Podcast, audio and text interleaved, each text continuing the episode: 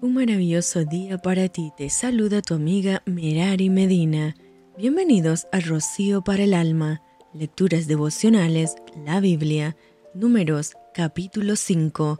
Jehová habló a Moisés diciendo, Manda a los hijos de Israel que echen del campamento a todo leproso y a todos los que padecen flujo de semen y a todo contaminado con muerto. Así a hombres como a mujeres echaréis fuera del campamento los echaréis, para que no contaminen el campamento de aquellos entre los cuales yo habito. Y lo hicieron así los hijos de Israel, y los echaron fuera del campamento, como Jehová dijo a Moisés, así lo hicieron los hijos de Israel. Además, habló Jehová a Moisés diciendo, Di a los hijos de Israel, el hombre o la mujer que cometiere alguno de todos los pecados, con que los hombres prevaricaran contra Jehová y delinquen, aquella persona confesará el pecado que cometió y compensará enteramente el daño, y añadirá sobre ello la quinta parte,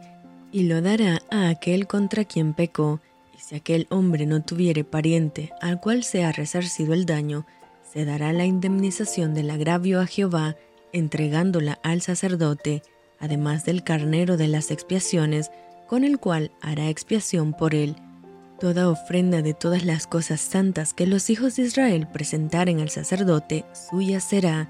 y lo santificado de cualquiera será suyo, asimismo lo que cualquiera diere al sacerdote, suyo será. También Jehová habló a Moisés diciendo, Habla a los hijos de Israel y diles, si la mujer de alguno se descarriare y le fuere infiel, y alguno cohabitare con ella, y su marido no lo hubiese visto por haberse ella mancillado ocultamente, ni hubiere testigo contra ella, ni ella hubiere sido sorprendida en el acto. Si viniere sobre él espíritu de celos y tuviere celos de su mujer, habiéndose ella mancillado, o viniere sobre él espíritu de celos y tuviere celos de su mujer, no habiéndose ella mancillado, entonces el marido traerá su mujer al sacerdote, y con ella traerá su ofrenda, la décima parte de un efa de harina de cebada, no echará sobre ella aceite,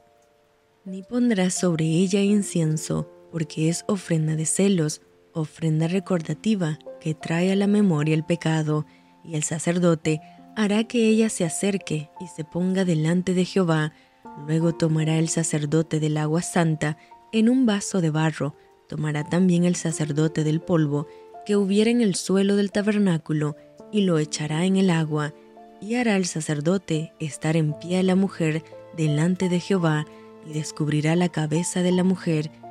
y pondrá sobre sus manos la ofrenda recordativa, que es la ofrenda de celos, y el sacerdote tendrá en la mano las aguas amargas que acarrean maldición, y el sacerdote la conjurará y le dirá, si ninguno ha dormido contigo, y si no te has apartado de tu marido a inmundicia, libre seas de estas aguas amargas que te traen maldición, mas si te has descarriado de tu marido y te has amancillado y ha cohabitado contigo alguno fuera de tu marido,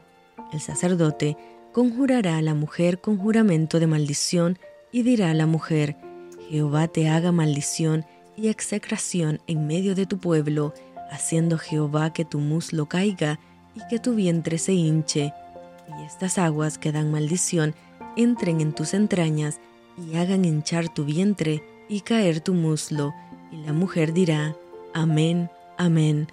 El sacerdote escribirá estas maldiciones en un libro y las borrará con las aguas amargas y dará a beber a la mujer las aguas amargas que traen maldición y las aguas que obran maldición entrarán en ella para amargar.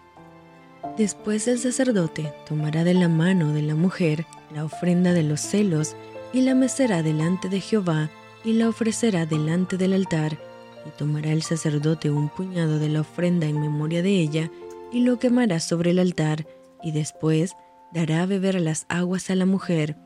Le dará, pues a beber las aguas, y si fuera inmunda y hubiere sido infiel a su marido, las aguas que obran maldición entrarán en ella para amargar, y su vientre se hinchará y caerá su muslo, y la mujer será maldición en medio de su pueblo. Mas si la mujer no fuera inmunda, sino que estuviere limpia, ella será libre y será fecunda. Esta es la ley de los celos, cuando la mujer cometiere infidelidad contra su marido y se amancillare, o del marido, sobre el cual pasare espíritu de celos, y tuviere celos de su mujer, la presentará entonces delante de Jehová, y el sacerdote ejecutará en ella toda esta ley. El hombre será libre de iniquidad, y la mujer llevará su pecado.